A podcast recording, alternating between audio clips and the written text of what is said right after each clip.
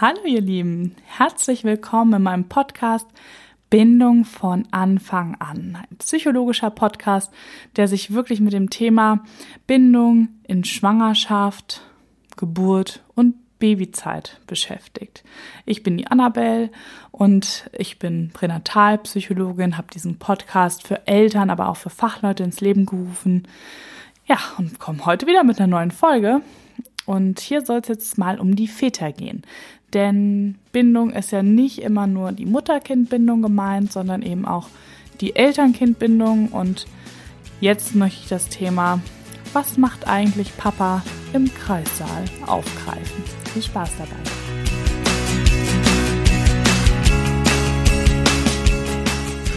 Wenn wir an die Geburt denken, dann haben wir hier bei uns immer das Bild Mutter, Vater, natürlich das Baby, obwohl das oft aus dem Fokus gerät.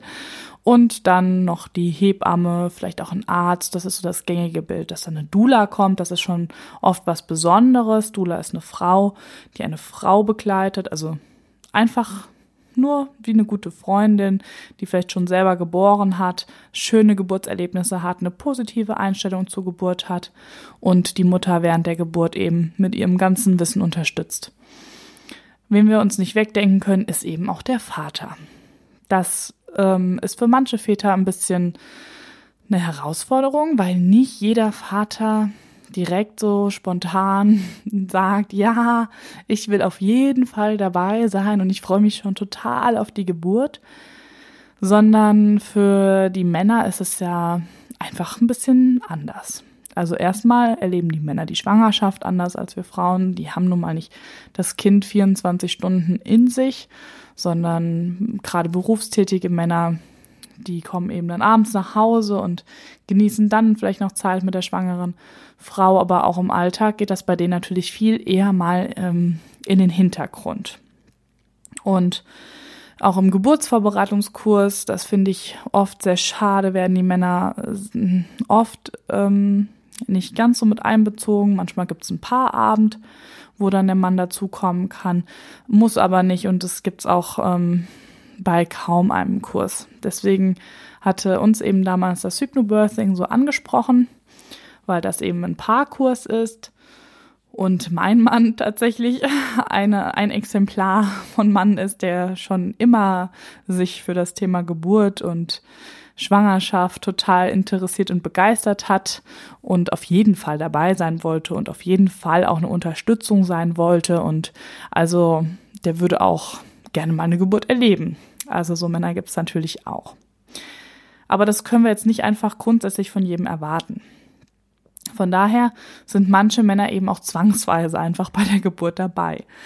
Und bei jedem, der im Geburtszimmer mit dabei ist oder während einer Geburt die Frau begleitet, ist es eben so, dass derjenige auch seinen, ähm, seinen Lebensrucksack mit dabei hat. Also auch der Vater wurde ja mal geboren, hat eine Geschichte, hat ein unterbewusstes ähm, Verhältnis zum Thema Geburt.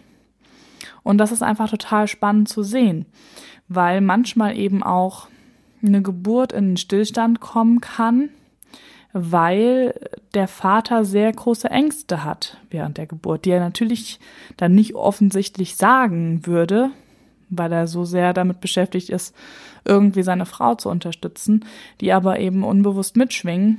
Und wir Frauen sind während einer Geburt unglaublich sensibel für solche Schwingungen jeglicher Art. Wir sind ja total geöffnet. Wir stülpen unseres Innere nach außen. Wir sind in der vollen Hingabe. Und alles, was da an Störfaktoren reinkommt, kann eben zu einem Geburtsstillstand führen. Und deswegen ist es immer wichtig zu sehen, wer begleitet eine Geburt. Und es ist total wichtig, sich sein, sein Team dafür zusammenzustellen, mit dem man sich rundum wohlfühlt. Und darum sage ich meinen Frauen auch immer, dass sie mit ihrem Mann, wenn der schon nicht mit in den Kurs kommen kann oder möchte, auf jeden Fall besprechen, was sind eigentlich die Geburtswünsche. Dass auch mal der Mann darüber nachdenkt, ja, wie stelle ich mir das eigentlich vor? Wie soll das werden? Was soll meine Rolle sein? Und dann kommen manche Paare zu dem Schluss, ja, also der Mann möchte schon Teil davon sein, weil er war ja auch Teil davon, dass dieses Kind entstanden ist und er möchte das nicht verpassen, diesen Moment, aber er sieht sich weniger in der Rolle des Geburtsbegleiters, vielmehr in der Rolle des ich versorge dich mit Getränken, mit Essen. Ich, ich führe die Gespräche mit dem klinischen Personal. Und ähm, dann entscheiden manche Frauen eben für sich, okay, dann möchte ich noch zum Beispiel eine Dula mit an der Seite haben. Oder eben bei einer Hausgeburt suche ich mir eine spezielle Hausgeburtshebamme, mit der ich eine, ein super gutes Gefühl habe, dass sie mich gut begleitet. Und dann ist mein Mann eben dabei. Und das dann aber auch geklärt ist, ähm, genau, wenn für den Mann nämlich klar ist, okay, ich sorge mich jetzt einfach fürs leibliche Wohl meiner Frau und ich weiß genau, was zu tun hat, was ich zu tun habe, dann strahlt er auch diese Sicherheit aus. Also der steht dann nicht da und denkt, oh Gott, was soll ich jetzt machen? Und mh, hm, soll, soll ich jetzt da dahin oder nicht? Mag sie das oder nicht? Wenn die Paare das vorher für sich ganz genau aufschreiben, was sie sich wünschen, was sie sich vorstellen. Das vielleicht auch schon üben. Also wenn zum Beispiel der Mann auch sagt, okay, ich kann auch gerne deinen Rücken massieren oder wir üben zusammen die verschiedenen Stellungen oder ich lerne mit dir die Atemtechnik, dann kann er sie natürlich noch mehr unterstützen während der Geburt. Dann weiß er einfach genau, was zu tun ist. Man kann auch zusammen Sätze entwickeln, Affirmationen, die der Mann dann der Frau sagen kann. So ganz typische Sätze sind eben atme zu deinem Kind atme tief, atme entspannt, dass die Frau immer wieder daran erinnert wird, immer wieder hingeleitet wird, wo ihr Fokus sein soll. Sei ganz bei deinem Kind mit deiner Aufmerksamkeit. Und dann kann ein Mann eben auch eine richtige, tolle Unterstützung sein. Und ich kann da nur aus eigener Erfahrung sprechen, weil ich eben so einen Mann habe, der da sehr engagiert auch immer während den Schwangerschaften sich da schon so drauf eingestellt hat, drauf eingelassen hat.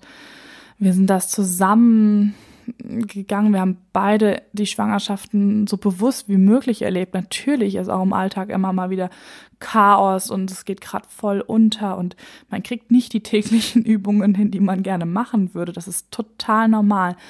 Aber der war so innerlich einfach schon drauf vorbereitet. Wir haben uns auch in der zweiten Schwangerschaft nochmal ähm, vorbereiten vorbereitet mit Hilfe von Dr. Jalali in der Haptonomie. Ich bin zur Bindungsanalyse gegangen.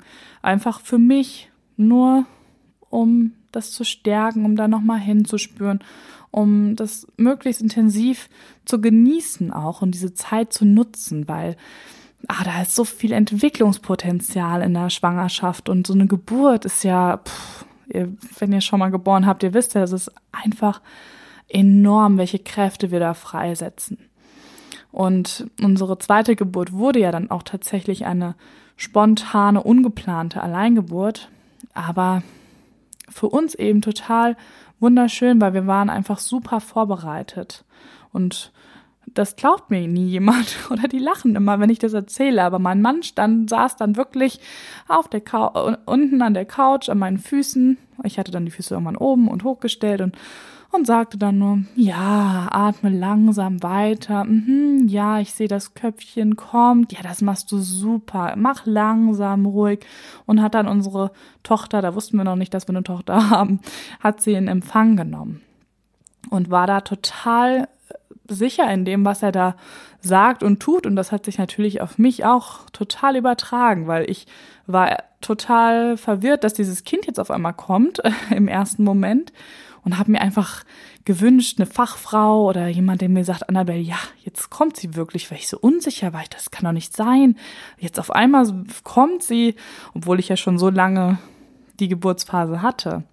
Und diese Sicherheit, die er ausgestrahlt hat, die hat sich total auf mich übertragen. Und dann war mir klar, okay, wir schaffen das jetzt hier, ist gar kein Thema. Die Hebamme war informiert, es war alles klar, die würde kommen, so, so schnell sie konnte und so weiter. Also ja, so dass ich keinerlei Ängste oder Sorgen haben brauchte. Und so eine Alleingeburt, das sage ich auch meinen Paaren, selbst wenn man sich die nicht wünscht, die kann natürlich immer passieren. Also man weiß nie, wie, wie eilig das Kind es jetzt hat und wie schnell es jetzt auf die Welt kommen möchte. Es gibt ähm, Frauen, die haben Blitzgeburten, die gehen dann nur eine halbe Stunde oder eine Stunde oder oder ähm, Frauen haben wir ja schon alle öfter jetzt gelesen, die mit ihrem Partner zur zum Krankenhaus kommen und wo gesagt wird, hier ist voll, sie müssen zum nächsten fahren und dann kommt das Kind auf einmal im Auto oder auf dem Parkplatz. Und für diese Frauen ist das oft traumatisch, weil sie sich nicht davor damit beschäftigt haben. Für die Männer ist das traumatisch. Und ich finde auch, wenn man über die Männer spricht, die sind zwar immer so im Hintergrund und irgendwie, ja, die begleiten die Frau zwar, aber auch gerade beim Thema Geburtstrauma sollte man die Männer auch viel mehr noch sehen, weil auch sie waren ja bei der Geburt dabei, hatten vielleicht Angst um das Wohl oder um das Leben ihrer Frau, ihres Kindes. Die haben vielleicht auch Todesängste ausgestanden, auch wenn sie nicht derjenige waren, an der operiert werden musste oder oder. Und ähm, das finde ich einfach wichtig, dass auch die Männer hier wissen, sie müssen jetzt nicht der harte Mann sein oder das als selbstverständlich abtun, sondern sie dürfen da auch sagen, okay, ja, das war echt, das war wirklich eine schlimme Erfahrung für mich, wenn das, wenn das so ihr Empfinden war.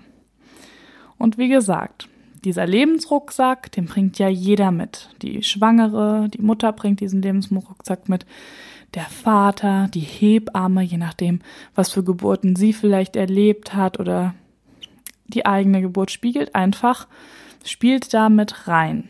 Und deswegen ist es so wichtig, sein Team zu kennen, wer ist bei der Geburt dabei und eben auch die Rollen wirklich zu definieren und dann auch nicht sauer sein, wenn der Mann sich zum Beispiel zurückzieht während der Geburt.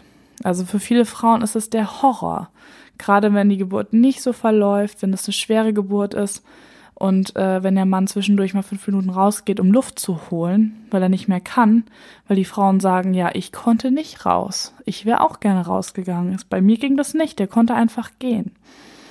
Und wenn man das einfach vorher alles mal durchgesprochen, durchgedacht hat, dann ist es auch während der Situation alles klarer. Also wenn das klar ist, dass das ein Thema für den Mann wird, dann ähm, wäre es einfach schädlich, der würde sich da irgendwie durchprügeln, weil wenn der fünf Minuten rausgeht, Kraft tankt und dann wieder gut bei der Frau sein kann, ist das natürlich auch für die Frau wieder total wertvoll. Und das aber vielleicht in Absprache, dass dann eben die Hebamme da ist und die Frau nicht völlig alleine da ist. Da gibt's dann wieder verschiedene Wege, individuelle Konzepte, die ihr euch natürlich alle ausdenken könnt was natürlich immer leichter fällt, wenn man weiß, was man ungefähr will.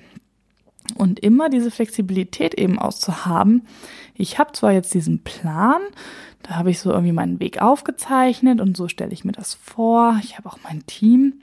Und trotzdem kann es eben an dem Tag sein, dass es doch irgendwie anders wird. Oder dass mein Kind auch mh, hm, für sich einfach einen total anderen Weg wählt, als den, den ich mir jetzt vorgestellt habe dass man dann flexibel ist.